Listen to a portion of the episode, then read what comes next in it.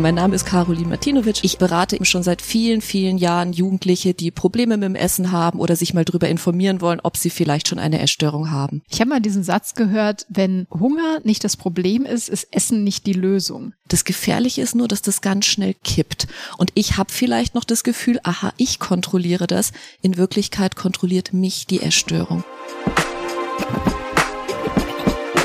Hallo und herzlich willkommen zu unserem Podcast Moving Minds, der Podcast, der sich mit all den Themen beschäftigt, die dich da draußen interessieren. Mein Name ist Bell und heute geht es um das Thema Essstörungen und da bin ich sehr gespannt und da sitze ich natürlich nicht alleine hier im Podcast Studio, sondern ich habe die Caroline Martinovic heute bei mir. Caroline, schön, dass du da bist. Ja, vielen Dank. Bevor wir starten, erzähl doch erstmal, wer bist du und was machst du? Ja, gerne. Also, mein Name ist Caroline Martinovic, hast du ja gerade schon gesagt. Ich arbeite im Therapienetz Essstörung, bin dort als Sozialpädagogin und systemische Therapeutin in der Geschäftsleitung tätig, aber berate eben schon seit vielen, vielen Jahren Jugendliche, die Probleme mit dem Essen haben oder sich mal darüber informieren wollen, ob sie vielleicht schon eine Essstörung haben. Das heißt, jemand mit Essstörung ist auch nicht alleine.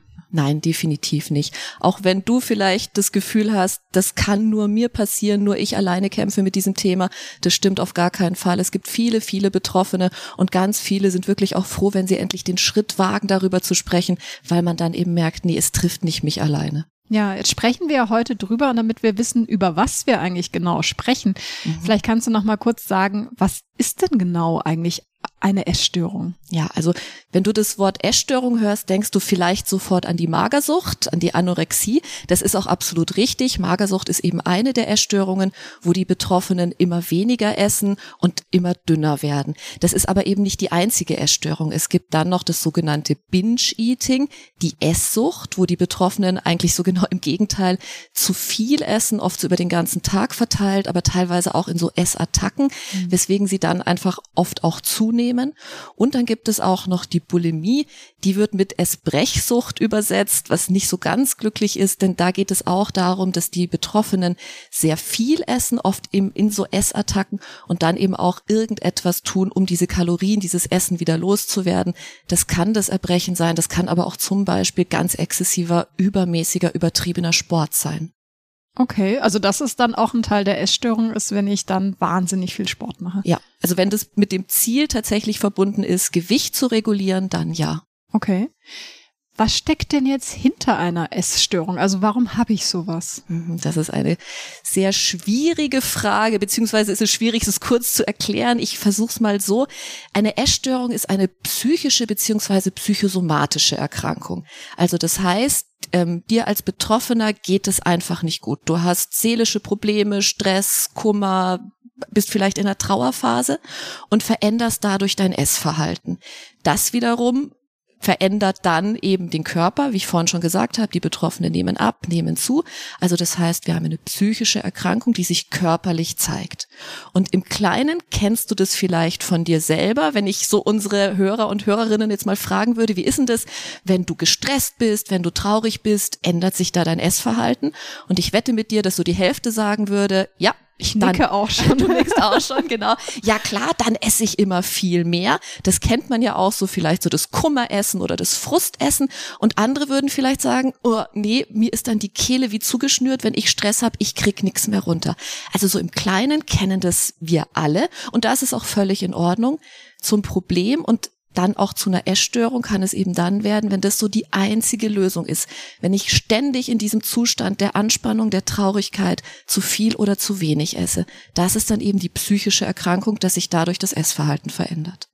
Ich habe mal diesen Satz gehört, wenn Hunger nicht das Problem ist, ist Essen nicht die Lösung. Das heißt, man gleicht irgendwie eine Leere in sich aus oder Emotionen ja. oder Gefühle, die man vielleicht nicht kontrollieren kann oder mhm. von denen man nicht weiß, wie man jetzt am besten damit umgehen soll. Wie du gesagt hast, Trauer oder Stress löst sich dann im Essen. Also, dass ich sage, anstatt mhm. dass ich jetzt gucke, wie ich weniger Stress habe, mhm. esse ich jetzt, weil ich weiß, mit dem Essen geht's mir kurzfristig besser. Ganz genau. Das ist einfach, Essen lenkt ab. Wenn ich esse, kann ich erstmal meinen ganzen Stress, meinen ganzen Frust vergessen. Und du hast gerade gesagt, ich schaue dann nicht, wie kann ich diesen Stress bearbeiten. Das ist ja genau das Gemeine. Wenn ich in dieser Situation drin bin, dann habe ich keine Kraft mehr, mir noch irgendwas zu suchen. Und dann greife ich halt zu dem, was da ist. Und das ist oft das Essen. Und eben viele kennen das so im Kleinen, sich dann mit Essen zu trösten, abzulenken oder aber eben auch über das Nichtessen und dann vor allem so in dieses Untergewicht zu rutschen, dann ist es tatsächlich so, dass man seine eigenen Gefühle auch nicht mehr so richtig wahrnimmt. Also man ist dann wie in so einem ja Trance-Zustand, in dem Zustand, wo Gefühle einfach nicht mehr gut spürbar sind. Und das ist ja vielleicht auch das Ziel, wenn es mir gerade nicht gut geht. Es ist ja, glaube ich, auch häufig so, aber korrigier mich, weil du bist da die Expertin, wenn ähm, man einer Situation so ohnmächtig gegenübersteht. Wenn irgendwas passiert in meinem Leben, wo ich nicht weiß, was ich damit machen soll, ich bin irgendwie hilflos, ne, mhm. dass, dass manche Menschen dann auch in eine Essstörung rutschen, mhm. weil das Essen das Einzige ist, was sie kontrollieren können. Oh ja, das Thema Kontrolle ist ganz, ganz wichtig im Zusammenhang mit Essstörungen wir hatten gerade die Situation in der Pandemie, dass wir tatsächlich, und das ging uns allen ja so, gemerkt haben, plötzlich da passiert was, was wir nicht mehr kontrollieren können. Und gerade eben ihr Jugend, als Jugendliche musste zu Hause bleiben. Schule war nicht mehr möglich, Ausbildung war nicht mehr möglich. Ich konnte mich nicht mehr mit Freunden, Freundinnen treffen. Das war ein absolutes Gefühl von Kontrolllosigkeit, von Hilflosigkeit. Und da kann einem so eine Essstörung schon auch mal vorgaukeln, haha, guck mal, das ist was, das kann ich kontrollieren. Mhm. Wie viel ich esse, kann ich kontrollieren, mein Gewicht kann ich dadurch kontrollieren. Und es gibt mir das Gefühl von Stärke, ich kann was. Das Gefährliche ist nur, dass das ganz schnell kippt. Und ich habe vielleicht noch das Gefühl, aha, ich kontrolliere das. In Wirklichkeit kontrolliert mich die Erstörung. Weil ich gerate tatsächlich wie in so einen Zwang. Es muss immer weitergehen. Ich kann nicht mehr aufhören. Mhm. Das heißt, ich gebe eigentlich wieder die Kontrolle ab. Aber erstmal ist es der Versuch, mit einer schwierigen Situation klarzukommen. Und so werten wir in der Beratungsstelle im Therapienetz eigentlich alle Erstörungen, dass wir sagen, das ist ein Lösungsversuch. Das heißt, die Betroffenen dürfen auch nicht verurteilt werden oder wir lästern sozusagen auch nicht über die und sagen, oh, was ist denn das für eine blöde Idee, das übers Essen, über Nicht-Essen zu regulieren, also zu steuern.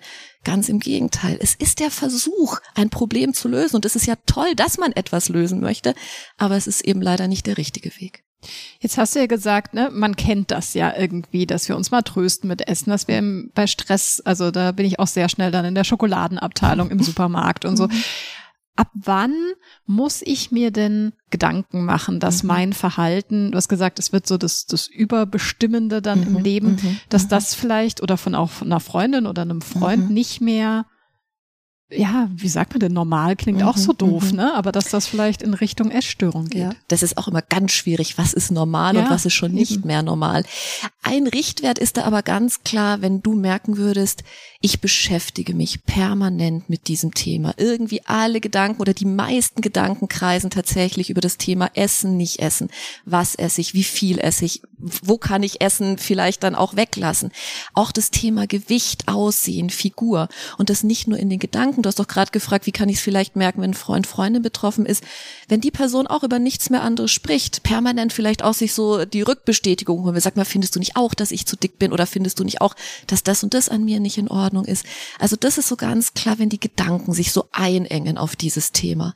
Dann eben natürlich auch, wenn sich das Essverhalten dadurch permanent verändert. Wir haben gerade schon gesagt, mal hin und wieder kennen wir es alle, aber wenn das zu einem wöchentlich, täglich und dann vielleicht die ganze Zeit Zustand wird, dann muss ich mir Gedanken machen und eben als Freund, als Freundin ganz klar auch dann, wenn ich merke, mein Freund, meine Freundin zieht sich zurück, er oder sie will gar nicht mehr so viel mit mir unternehmen. Irgendwie eben, wenn ich anrufe, willst du mit mir raus? Ach nee, ich bleib lieber zu Hause oder lass uns mal gemeinsam essen gehen. Ach nee, lieber nicht. Mhm. Also dieser Rückzug, wenn ich wirklich merke, ein anderes Thema kontrolliert plötzlich das Leben. Was ist denn jetzt zum Beispiel, wir können das ja mal teilen, ähm, aber zuerst vielleicht, was kann ich denn tun, wenn ich das bei mir beobachte? Also wenn ich jetzt mhm. mich vielleicht auch angesprochen fühle, mhm. jetzt bei deinen mhm. Schilderungen oder auch in Zukunft, wenn ich dann plötzlich merke, so, oh, da bin ich vielleicht auf einem Weg mhm. unterwegs, der ist nicht so mhm. gut. Was mache ich? Mhm. Also erstmal ist es schon ganz toll, wenn man sich das selber eingestehen kann, wenn man merkt, oh, ja, irgendwie, das kommt mir bekannt vor, was die hier gerade ähm, beschreiben. Das könnte bei mir auch der Fall sein. Das ist schon mal die halbe Miete, sag ich mal. Und dann ist es ganz wichtig, damit nicht alleine zu bleiben, sich einfach Unterstützung zu holen. Vielleicht gibt es ja tatsächlich einen Freund, Freundin, der man sich anvertrauen kann, man sagen kann, du, ich, mir geht's in letzter Zeit nicht gut und ich fände einfach schön, wenn ich mit dir da mal drüber reden könnte. Oder aber auch, ja, eine Lehrerin, ein Lehrer, zu dem man Vertrauen hat, äh, im Jugendzentrum jemanden, den man ansprechen kann. Oder im Zweifel tatsächlich sich auch direkt gleich an eine Beratungsstelle zu wenden. Also man muss nicht schon direkt eine Essstörung haben, um zum Beispiel bei uns im Therapienetz eine Beratung zu bekommen, sondern es reicht schon, wenn ich sage, oh, ich mache mir da Gedanken und ich wollte mal abklären, ob ich vielleicht betroffen bin, dann darf man auch schon vorbeikommen oder anrufen. Also es muss nicht schon die Essstörung vorliegen, bevor man sich die Unterstützung holen kann. Das kann ich mir vorstellen. Also ich hätte, glaube ich, jetzt schon so Hemmungen, bei einer mhm. Beratungsstelle dann irgendwie anzurufen. Also muss ich da meinen Namen nennen oder kostet das was mhm. oder wie mache ich mhm. das? Ja, ganz wichtig, dass du das ansprichst, weil das treibt die meisten um so als Fragen.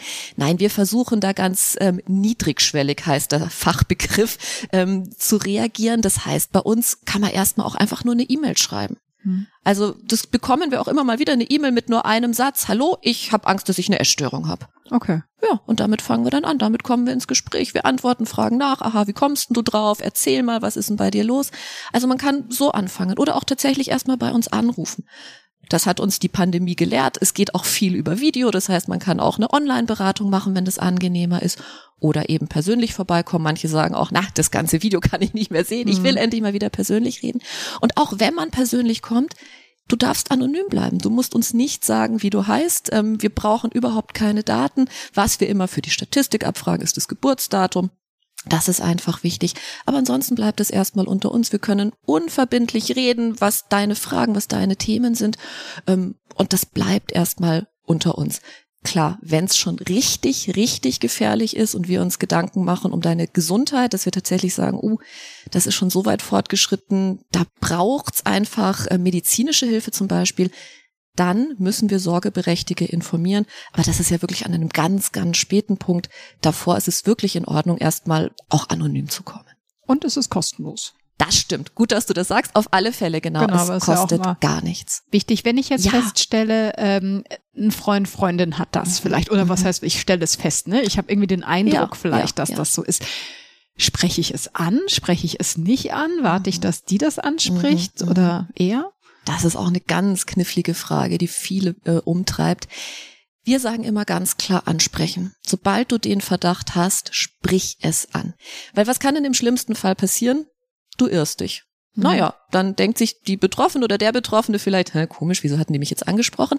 Aber eigentlich ist es ja auch ein Zeichen, oh wie toll, ich habe da einen Freund, ich habe da eine Freundin, die sieht mich, die macht sich Gedanken um mich, der würde das auffallen, wenn es mir nicht gut geht. Also das ist doch eigentlich perfekt, dafür sind Freunde und Freundinnen doch da.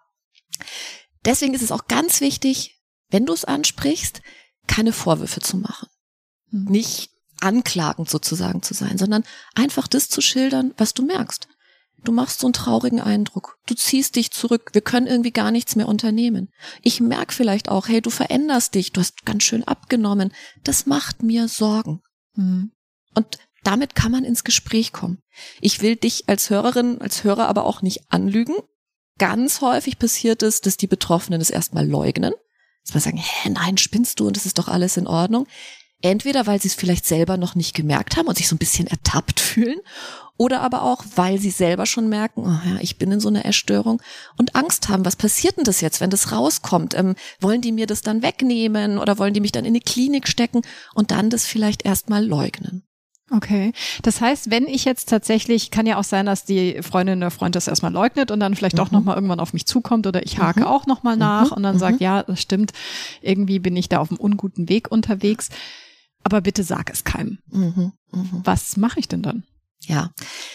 Klar, willst du als Freundin, als Freund die bestmögliche Unterstützung liefern. Und da kann man es ja auch immer gut verstehen, dass es erstmal unter uns bleiben soll. Und am Anfang, ja, ist es vielleicht sogar noch möglich, aber es ist ganz wichtig, dass du da auch gleich ganz offen sagst, du, das muss ich mir mal anschauen, weil Essstörungen, das sind wirklich ernstzunehmende Probleme. Also an einer Essstörung kann man im blödsten Fall auch versterben. Man kann ganz fiese körperliche Begleiterscheinungen bekommen, aber im schlimmsten Fall sogar sterben.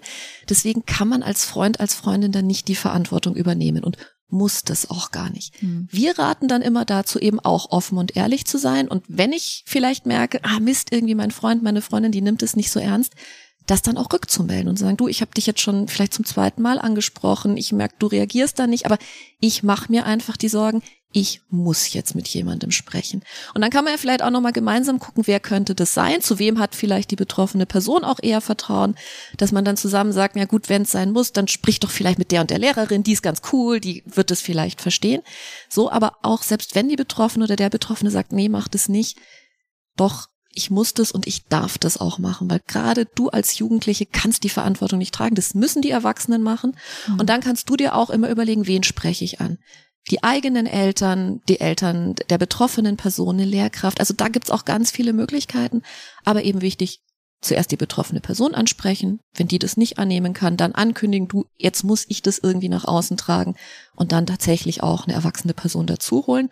Und das haben wir in der Beratung auch ganz oft, dass tatsächlich die eine oder andere Jugendliche dann erzählt, boah, ich war so wütend auf meine Freundin oder boah, ich konnte meinen Kumpel zwei Wochen nicht mehr angucken, weil der tatsächlich einfach äh, zu meinen Eltern marschiert ist. Ja, das kann passieren und viele Wochen oder manchmal auch Monate später sagen diese selben Betroffenen, und jetzt bin ich dankbar, dass er oder sie das gemacht hat, weil ich alleine hätte es nicht geschafft. Ich wäre da nicht rausgekommen. Ja, ich bin, war sauer, aber jetzt bin ich eigentlich dankbar, dass es so gelaufen ist. Ich finde es wichtig, was du sagst, dass es so schrittweise ist. Ne? Erst spreche ich das an und versuche mhm. sie oder ihn zu bewegen, dem Ganzen vielleicht auch in, ins Auge zu gucken ne? und dass wir gemeinsam irgendwo ja. vielleicht auch hingehen, kann ich ja anbieten. Ja, oder ja, gemeinsam absolut. irgendwo anrufen. Auch bei mhm. einer anonymen Beratungsstelle mhm. kann man ja zu mhm. zweit anrufen oder wir schreiben gemeinsam diese E-Mail. Ja, wunderbar, und genau. wenn er sie dann das nicht möchte, dass ich dann aber ankündige mhm. und nicht mhm. einfach das Vertrauen missbrauche und hinter dem Ganz Rücken genau. dann Hilfe Ganz suche, genau. sondern sage, du, ich werde jetzt was tun weil dann hat er die Betroffene ja auch nochmal die Möglichkeit zu sagen, okay, ja. jetzt bin ich dabei. Ja. Die äh, Zeit schreitet so krass voran. Wir sind auch schon fast am Ende angekommen. Ui. Aber ja, ich habe noch eine Frage und zwar, ja. was kann ich denn Gibt es irgendwas, was ich tun kann, um gar nicht erst in so eine Essstörung zu rutschen? Oder ist das so vielschichtig, dieses, dieses Problem, mhm. dass man da gar nicht so Tipps geben kann? Das ist wirklich schwierig, da konkrete Tipps zu geben, weil manchmal ist das Leben einfach so bescheuert, wie es ist und dann passiert's einfach. Also das ist mir ganz wichtig zu sagen, wenn jemand in eine Essstörung rutscht, dann ist es nichts, weil er oder sie was falsch gemacht hat oder weil du eben hättest besser aufpassen können. Nee, manchmal ist das Leben einfach so, dass es einfach passiert. Dann ist es nur ganz wichtig, eben auch damit nicht allein zu bleiben. Haben wir ja vorhin schon angesprochen, sich die Unterstützung zu holen.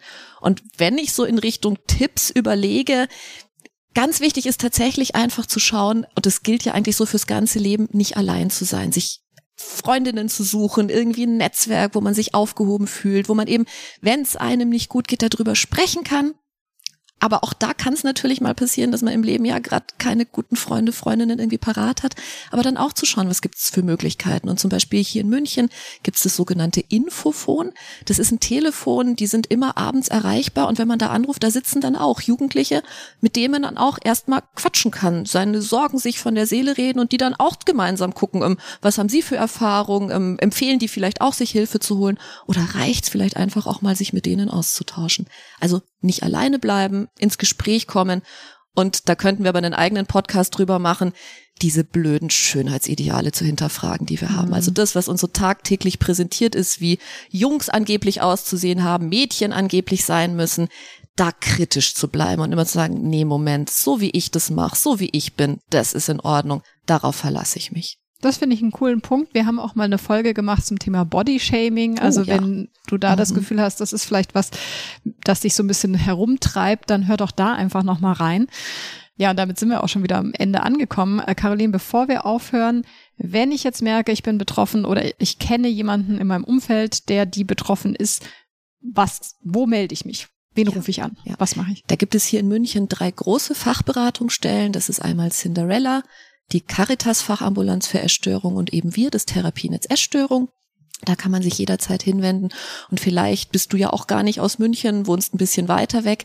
Dann kann man zum Beispiel uns im Therapienetz eine E-Mail schreiben. Ähm, ich wohne da und da, gibt's da auch Anlaufstellen. Und dann kümmern wir uns da auch darum, wo ist bei dir dann die nächste Beratungsstelle und vermitteln das gerne weiter. Perfekt. Also wir packen diese Informationen und auch äh, das Infophone, wo die Jugendlichen eure Fragen beantworten, nochmal in die Show Notes rein. Danke, Caroline, dass du dir die Zeit für so ein wichtiges Thema genommen hast. Sehr gerne. Und mich interessiert natürlich auch, hast du da draußen irgendwie Erfahrungen schon mit dem Thema Essstörung? Und vor allem, hast du Tipps, die vielleicht auch anderen Jugendlichen weiterhelfen können? Lass uns gern ein Feedback da oder folge uns auf unserem Instagram- oder TikTok-Kanal movingminds.podcast. Bis zum nächsten Mal. Ciao.